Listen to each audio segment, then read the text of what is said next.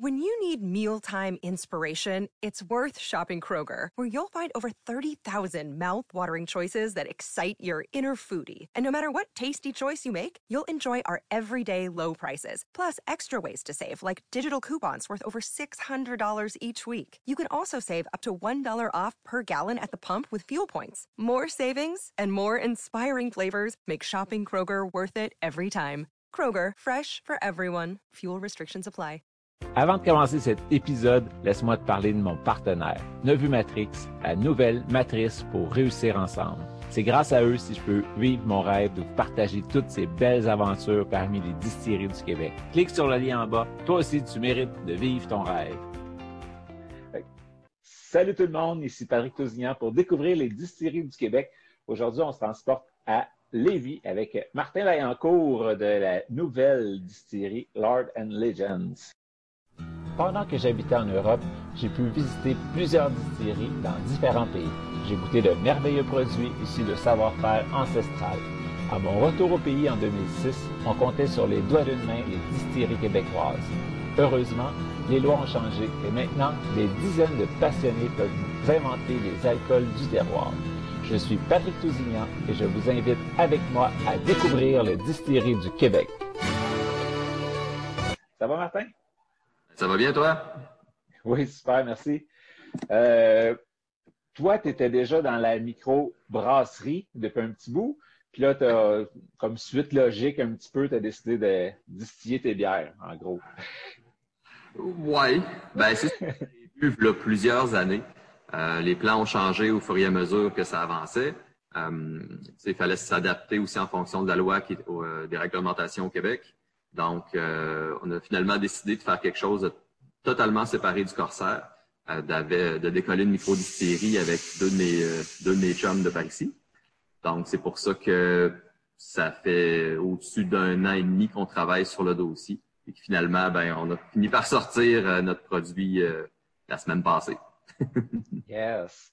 Et puis, ben, parle-moi un petit peu du processus de tu te lèves un matin, tu dis OK, c'est beau, j'ai des partenaires, on, part d'une série. C'est quoi les, prochaines étapes? Ben, c'est sûr qu'il y a tout le côté paperasse, réglementation, permis qui est super lourd au Québec, comparativement à pas mal n'importe où dans le monde, on dirait. Euh, donc, il a fallu ben, incorporer une autre entité, il a fallu faire les demandes de permis, il a fallu sortir c'est quoi l'équipement, le style euh, d'alcool qu'on voulait produire aussi, qui va décider du type d'alambic qu'on va avoir, euh, de la capacité de production aussi, trouver le local.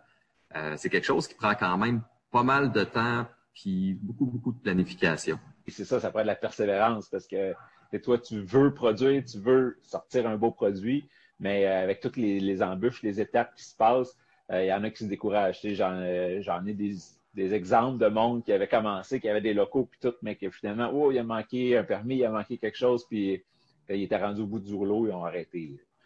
Ouais. Je compare ça à peu près au même parcours que les microbrasseries ont eu il à peu près une vingtaine d'années. Je m'en rappelle, d'un début du Corsaire, c'était pas, euh, c'était vraiment pas évident non plus. Mais on dirait que la loi s'est adaptée, la réglementation s'est adaptée au fur et à mesure. Puis présentement, on retrouve exactement les mêmes scénarios pour les micro-distilleries. Fait qu'il faut, faut défricher, il faut, faut brasser la cage un petit peu pour faire réaliser aux décideurs, ben, juste, et au gouvernement, euh, que justement, c'est c'est quelque chose qui va être super, qui va être vraiment bon pour l'économie, qui va être euh, bon pour le milieu aussi, qui va être bon pour le tourisme local. Fait que, c'est encore de refaire tout ce processus-là pour l'ensemble des, euh, euh, l'ensemble de la réglementation qu'on a, qu'on a avec. C'est un petit peu plus long Puis au moins, à date, vous n'êtes pas vraiment en compétition, toutes les micro-distilleries du Québec. Vous êtes alliés avec une association, puis vous battez un peu contre le système pour faire avancer les choses. C'est vraiment génial. Oui, ben c'est ça qui est le fun. Il y a une belle confrérie, une belle camaraderie aussi. Euh, je trouve ça vraiment intéressant, l'atmosphère et l'ambiance qu'il y a dans le milieu. Et, il y a tellement d'embûches au niveau réglementation législatif que ben vaut mieux se tenir et pousser tout le monde dans la même direction que de commencer à faire des chicanes de clocher et des, euh, de brasser à l'intérieur. Fait que toi, tu as un bon background en en fermentation, en bière. Puis là, il y a un an et demi, tu as décidé de faire, ben, pas le switch parce que tu continues le corsaire, mais de rajouter une corde à ton arc avec des produits de distillation, mais encore du grain à la bouteille. Oui. Ben, tu sais, c'est vraiment de, c'est ce qu'on a décidé, mes partenaires et moi là-dedans. Euh, tu sais, il y a la possibilité de commencer avec un NGS, avec de l'alcool neutre qui vient ou bien de l'Ontario ou bien des États. Mais tu sais, ce qu'on voulait, c'est quelque chose de traditionnel, c'est quelque chose qui a de l'âme, qui a du caractère, puis d'être capable de tracer aussi nos ingrédients, puis de mettre ça à notre main. Fait que de commencer avec quelque chose qui est déjà distillé, on trouvait ça un petit peu plus, un petit peu moins adapté à ce qu'on voulait faire. Donc, de partir avec euh, du grain, de partir avec la matière première, avec à fermenter, à fabriquer notre alcool de la base. Je trouve que c'était vraiment, c'était vraiment quelque chose de logique aussi, puis ça représentait beaucoup le style de produit qu'on voulait sortir. Puis, on ne se cachera pas sur les, je sais pas, 60 quelques distilleries, vous êtes une poignée, là, en bas d'une dizaine de faire la grain à la bouteille, là. Je pense qu'on peut les compter sur le doigt d'une main. ben, à ce temps qui est arrivé, je pense qu'on déborde de la main. Ah, okay. pas loin. euh, donc, c'est ça. Là, tu nous crées un gin, mais là, on... toi, tu veux vraiment aller dans la tradition, d'où l'or. Et puis, donc, tu y vas avec des, des alambics traditionnels. Tu en as, euh, je pense, c'est deux, deux, trois qui sont du Portugal, puis un d'Espagne. Deux, deux du Portugal, puis un d'Espagne. On a trois alambics de 1000 litres au total. Euh, donc, on a deux du Portugal, puis un qui vient de l'Espagne. C'est vraiment euh, ultra traditionnel, c'est à feu direct. Euh, on, travaille vraiment à pot still. Fait qu'il n'y a aucune colonne pour l'instant en place. Euh... on a un qui rit pas loin. Il y a une place de Didier pour ça, mais elle n'est pas arrivée encore. Mais euh, éventuellement, oui, on va avoir des colonnes aussi. Mais avec les produits qu'on veut sortir, avec le type d'alcool, avec le caractère qu'on veut donner aussi, c'est vraiment le type d'alambic qui, euh, qui le plus avec ce qu'on veut faire. Et puis là, tu as deux Portugais, un Espagnol. C'est quoi la différence entre les deux? Euh, les deux Portugais, c'est vraiment des alambics classiques. Euh, on peut faire, euh, on peut vraiment faire pas mal n'importe quoi avec ça. Euh, celui qui vient de l'Espagne, il y a un thumper. Ça, j'en ai pas vu beaucoup au Québec encore qui ont ça. Même, je pense, j'en ai pas vu pas en tout. Euh, le, thumper, c'est la cuve entre les deux pour distiller puis pour travailler un petit peu.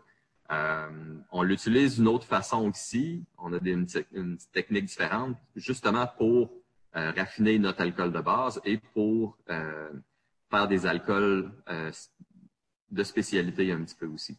Fait que les deux autres, c'est vraiment tu la, la cathode plus le refroidisseur, tandis que celui-là, tu as la cuve mitoyenne entre les deux. Et si je ne me trompe pas, à Trois-Rivières, il y a des séries L&M aussi qui en ont un de ce style-là. Cool. On va aller lui dire bonjour. ouais, ben, euh, il faudrait que je refouille dans mes autres vidéos. Hein. Il me semble quand même il nous le montrait un moment donné. Puis euh, c'est ça. Fait, un peu comme euh, les Charentais. Fait que tu, pré tu préchauffes ton, ta prochaine batch à travers ça ou c'est vraiment juste pour qu'est-ce qui fait le dumper? Ben, ben, il va, il va comme accomplir une autre distillation. Puis nous autres, ce qu'on va faire, c'est qu'on va l'utiliser pour aromatiser aussi.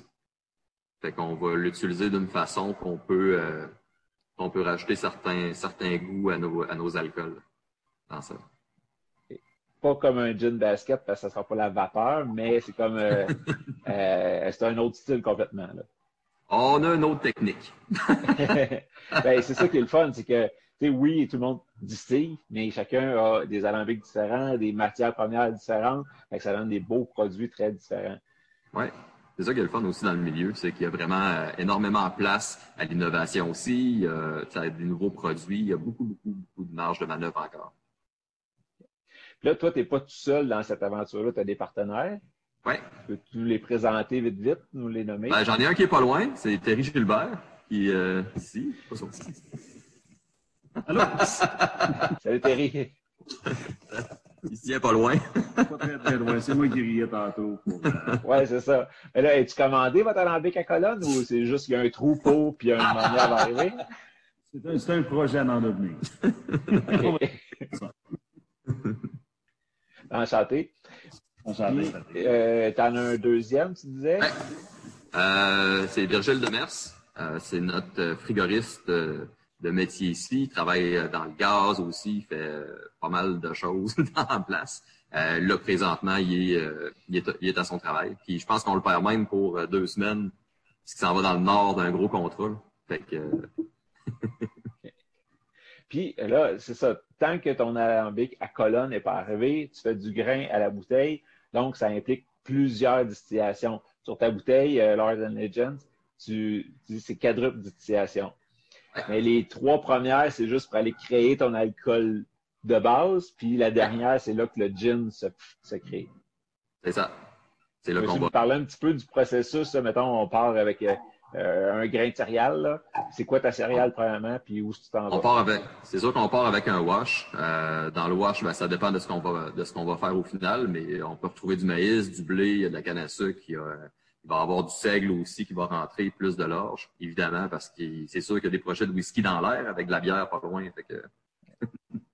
C'est un type de grain qu'on est habitué de travailler avec. Fait qu'on va commencer à se faire un wash à peu près entre 9 et 10 Ensuite, on va leur distiller, on va se faire des low wine. On va y aller à peu près, on va sortir à peu près pas loin de 40 d'alcool. Et on va l'entreposer, on va le redistiller, on va faire des cotes. Après ça, on va redistiller ça pour avoir un alcool neutre, un alcool pas mal plus fin. Puis ensuite, on va prendre cet alcool-là pour euh, faire notre gin. Puis, euh, c'est ça, j'en avais goûté déjà d'autres gin, grains à la bouteille. Euh, le tien, quand j'ai goûté, je savais pas encore l'histoire en arrière. Je savais pas que c'était un grain à la bouteille. C'est pas écrit dessus, à part quatre distillations, que ça m'a comme mis la puce à l'oreille.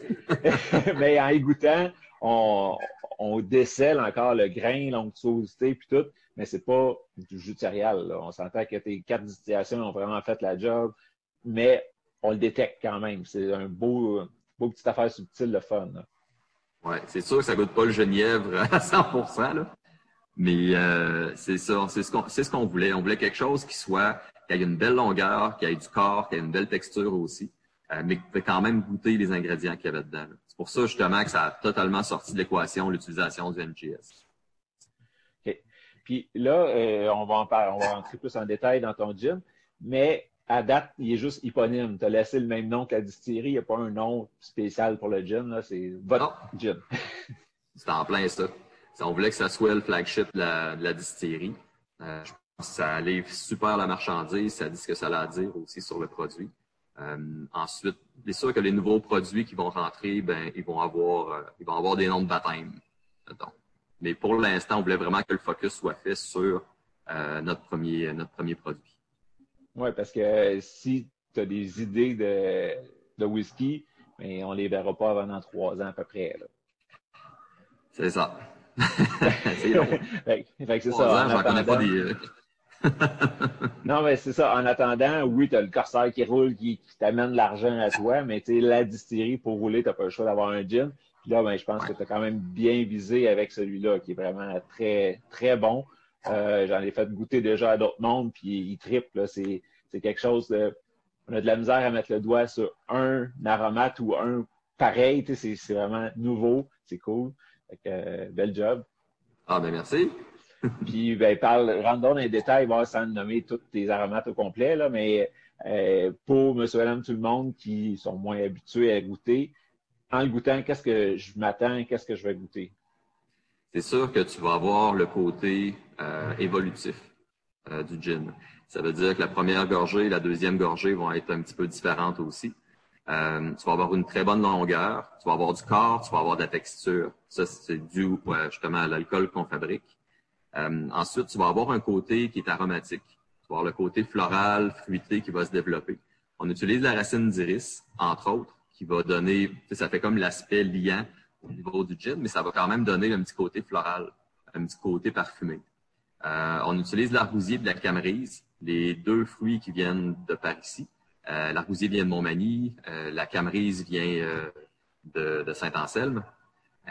Fait que, ça va vraiment donner le côté mais sans prendre le dessus. Ça va juste ajouter de la complexité.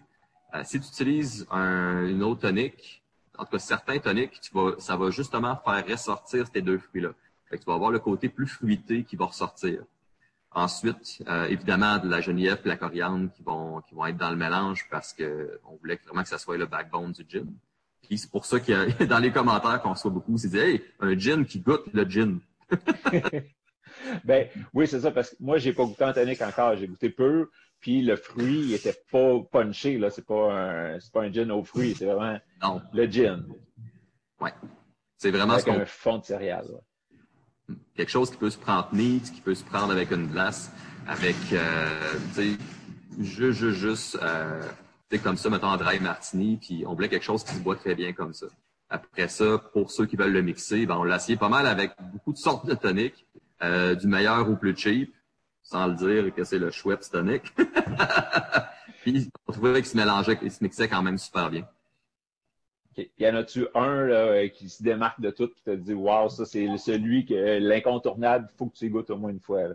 Ah oui, ça c'est obligatoire, mais c'est triste parce que pour l'instant, il n'est pas encore sur le marché. C'est notre propre tonique à nous.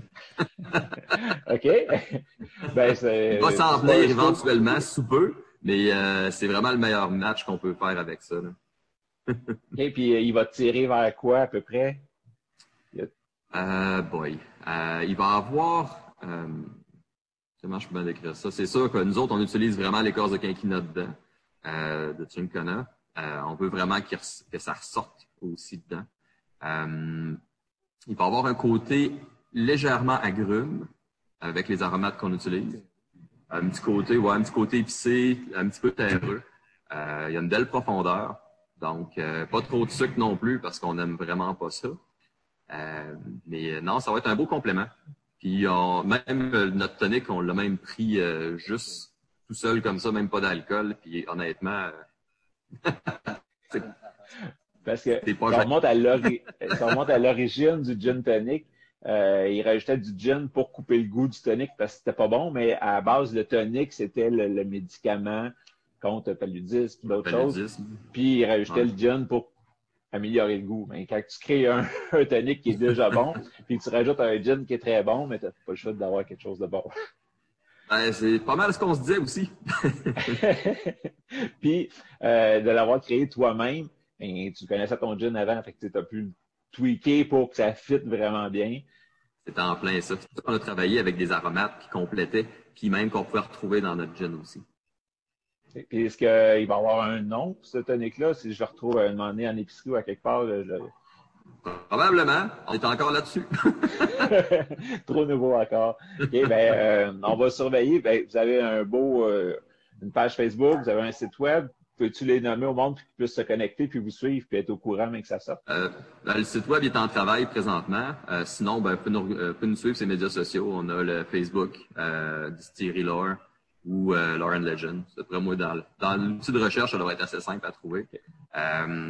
Ça commence à bouger un peu plus parce que avant, avant la semaine dernière, on était quand même assez discret pour justement laisser la chance à, à nos produits de se ramasser sur le marché, d'avoir des produits sur les tablettes aussi. Fait que là, on devrait brasser un petit peu plus dans les prochaines semaines, dans les prochains mois. Mais euh, non, on devrait être assez facile à retrouver le rendu là.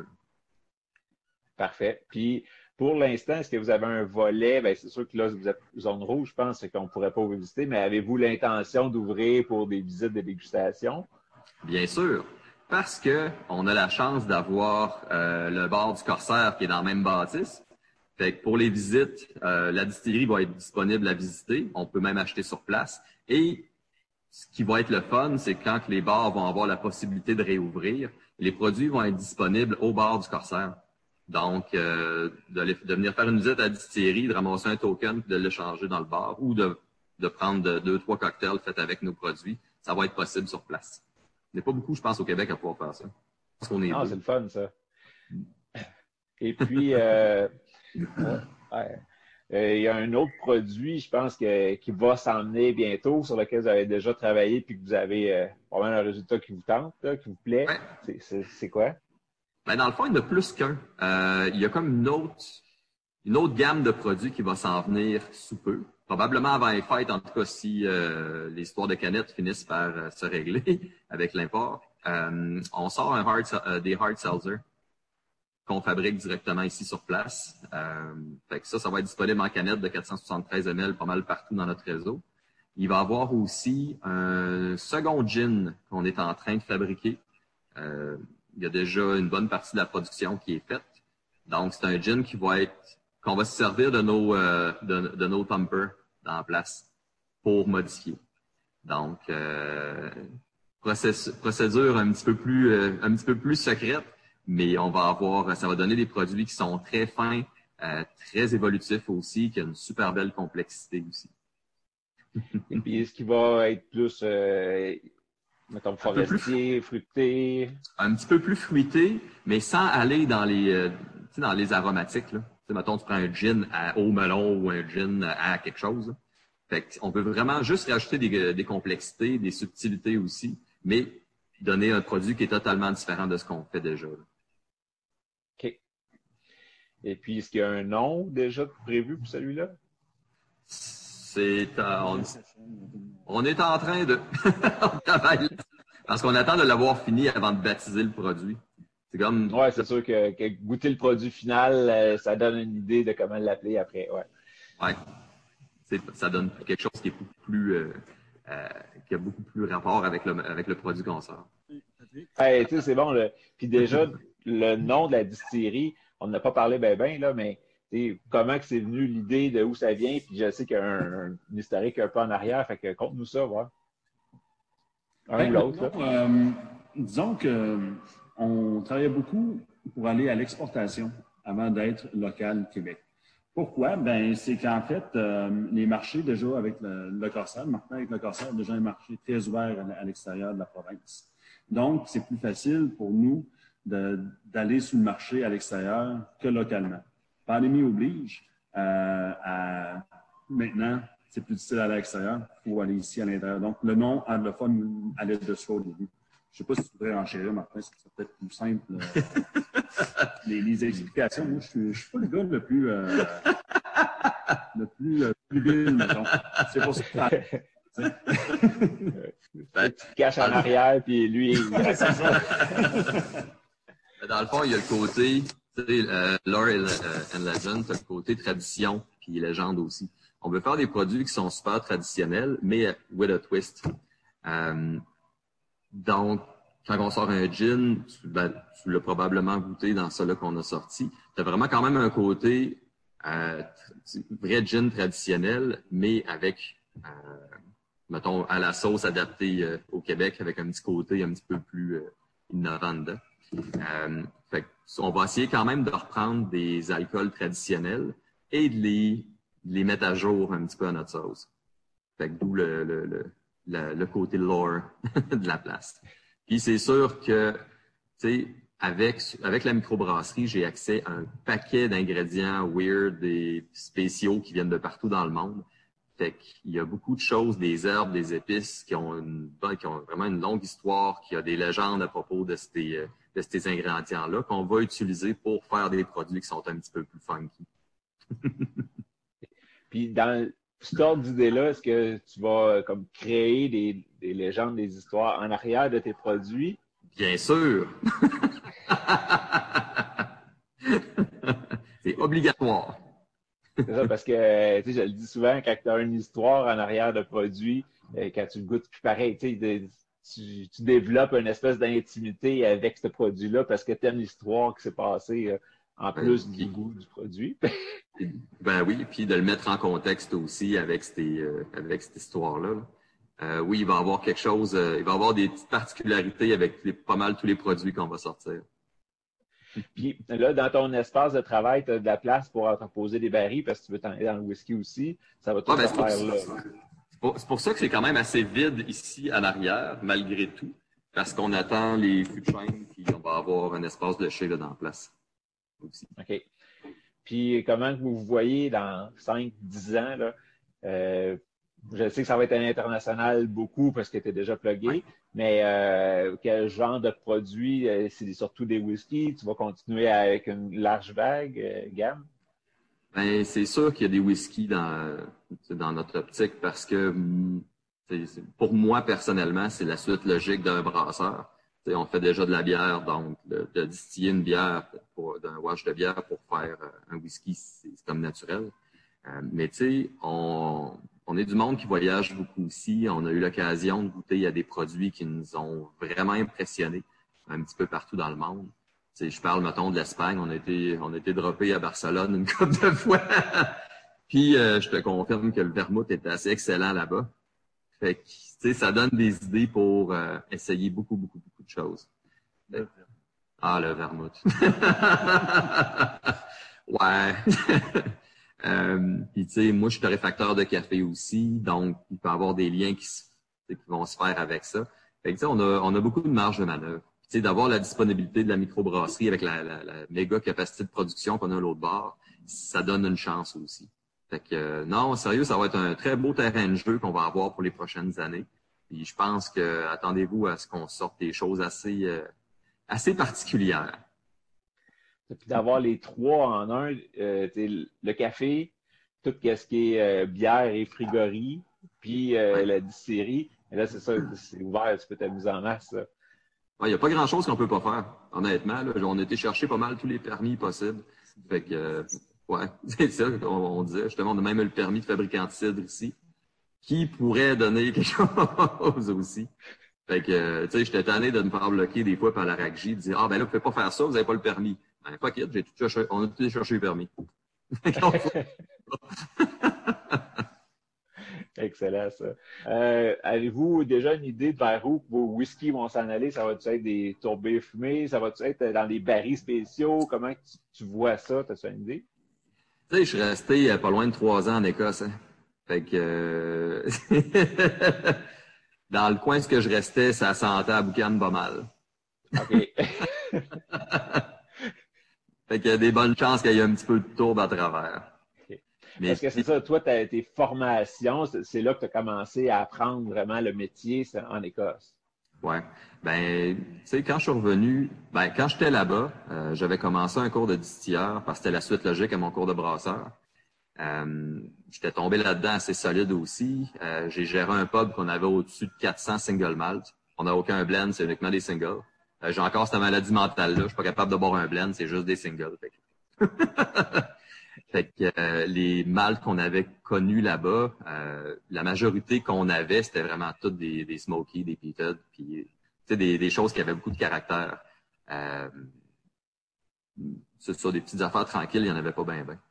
Fait que quand je suis revenu au Québec, euh, j'ai commencé, j'ai travaillé pour la SEQ aussi. Euh, dans le temps qu'il y avait la succursale hors de vivre sur euh, Laurier, c'est, il faisait des ateliers, des conférences, des formations. Fait que j'ai été conférencier puis formateur en scotch, en whisky, pour la SEQ pendant peut-être deux ans.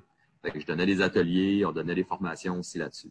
Fait que, tu sais, ça m'a gardé dans le bain des whiskies un peu, puis c'est quelque chose que je me suis toujours ennuyé de, de, de faire, puis de, d'être capable d'en construire un selon, euh, selon des préférences. c'est sûr qu'il risque, ça risque de ressembler, en tout cas j'espère, d'être capable d'arriver à sortir quelque chose qui va ressembler à ce qu'on avait là-bas. Puis, fait que là, tu avais commencé une formation là-bas, puis en arrivant ici, tu allé finir ta formation au BC? Oui, à Kelowna.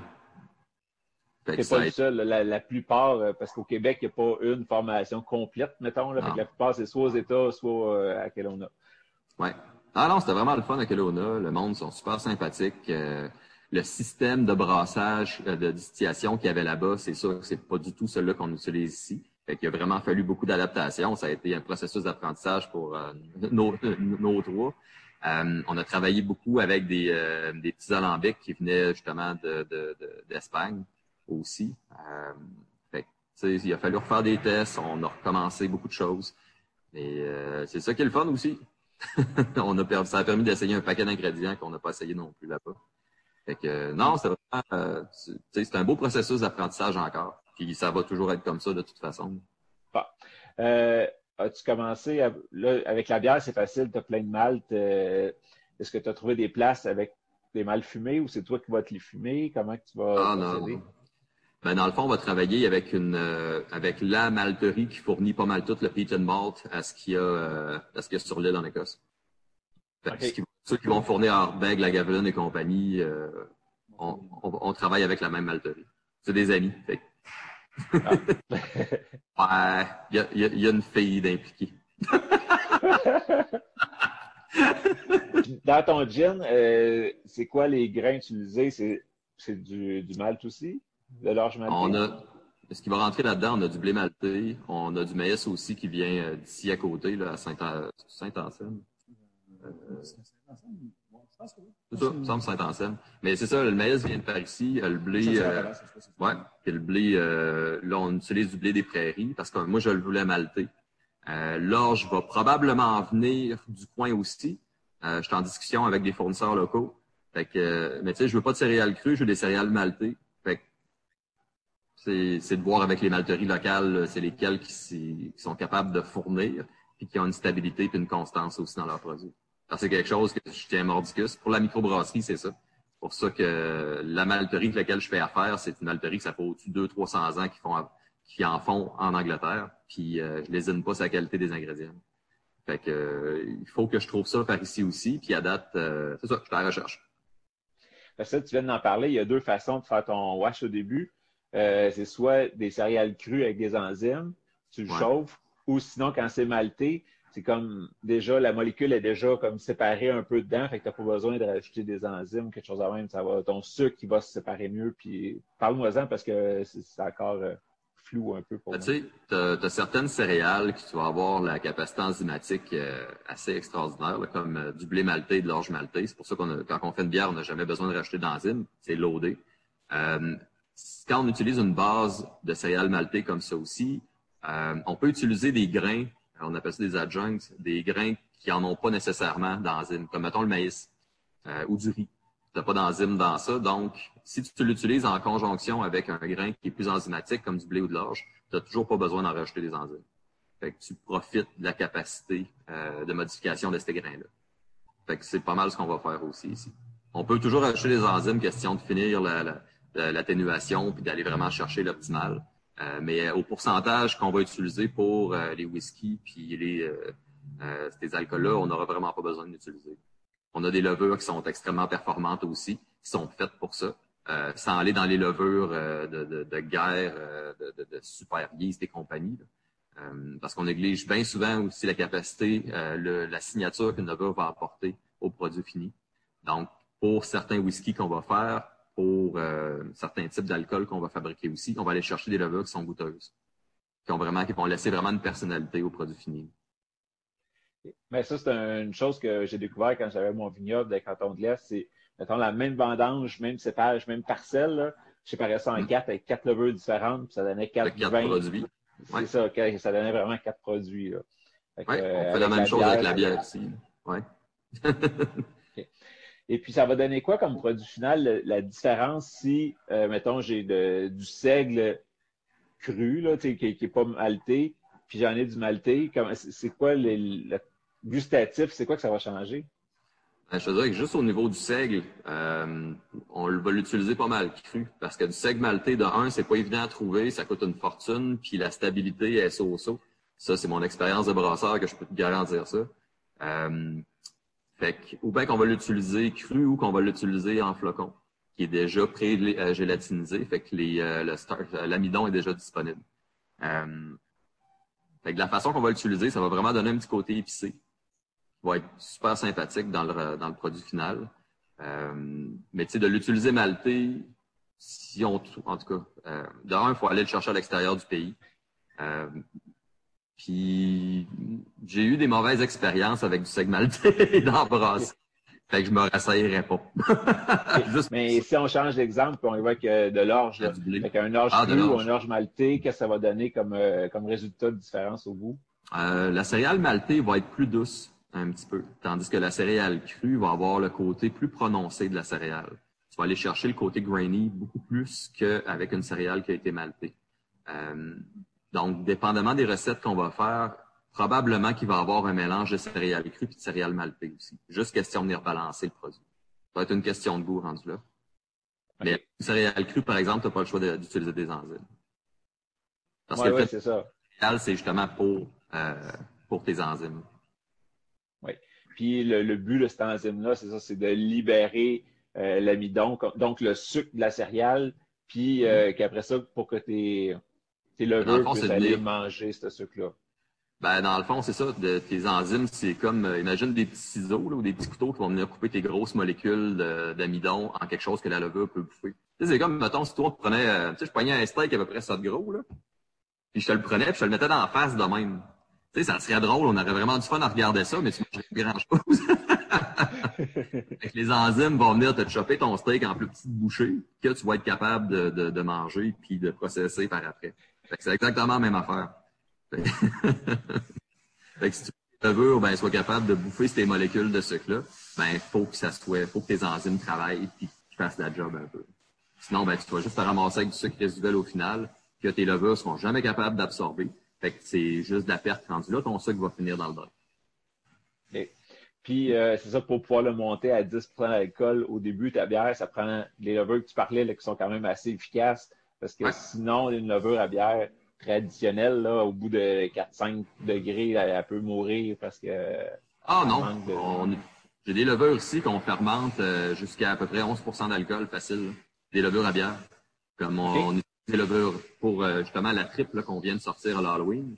Ben, c'est c'est une triple belge qui tire à 10,5% d'alcool. Fait que c'est uniquement une levure euh, traditionnelle belge qu'on va utiliser.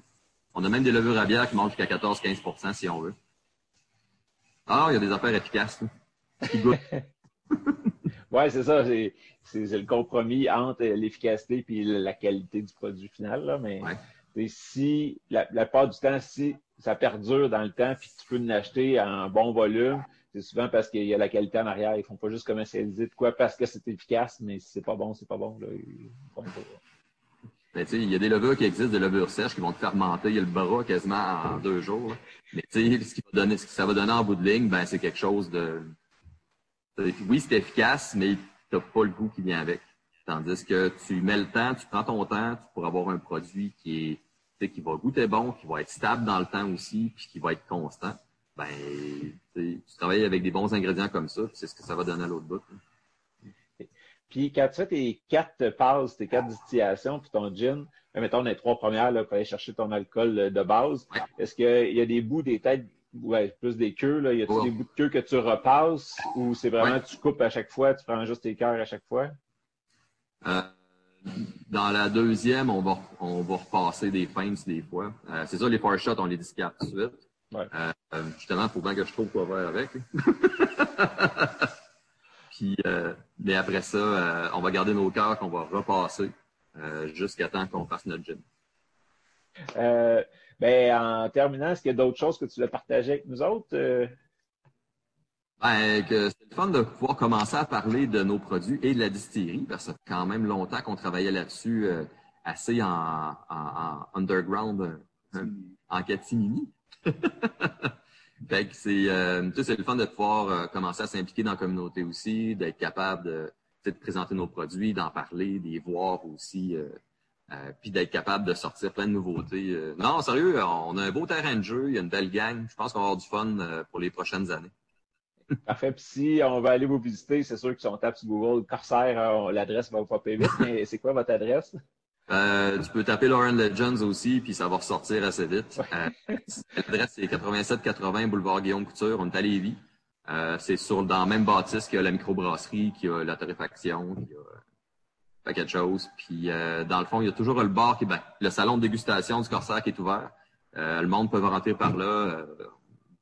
on peut ils peuvent demander si justement il y a du monde dans la distillerie, puis non, il y, a, des bonnes relations à l'interne. Eh, parfait. Puis aussitôt que la vraie émission va partir, mais ça va me faire plaisir d'aller vous visiter, d'aller filmer tout ça, puis de, faire quelque chose de professionnel plus qu'un Zoom. Là. Mais euh, en attendant, euh, merci beaucoup de tous les partages. Euh, j'ai appris des nouvelles affaires, même moi. Fait que c'est vraiment cool, ça. Merci. Ça fait plaisir. Merci pour l'opportunité d'en parler aussi.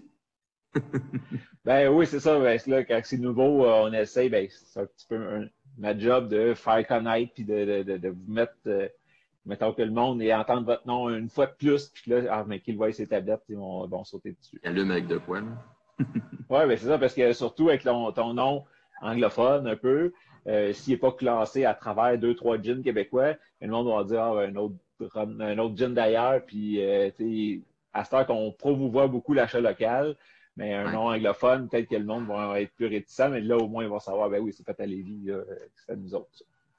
Yes. Ben merci vraiment beaucoup, c'était super gentil. Puis tu passeras faire un tour, puis euh, même si c'est encore en situation de COVID, euh, on, se met des masques et on se lave les mains, ça va super bien aller. Parfait, ben merci beaucoup. fait plaisir. Bye bye.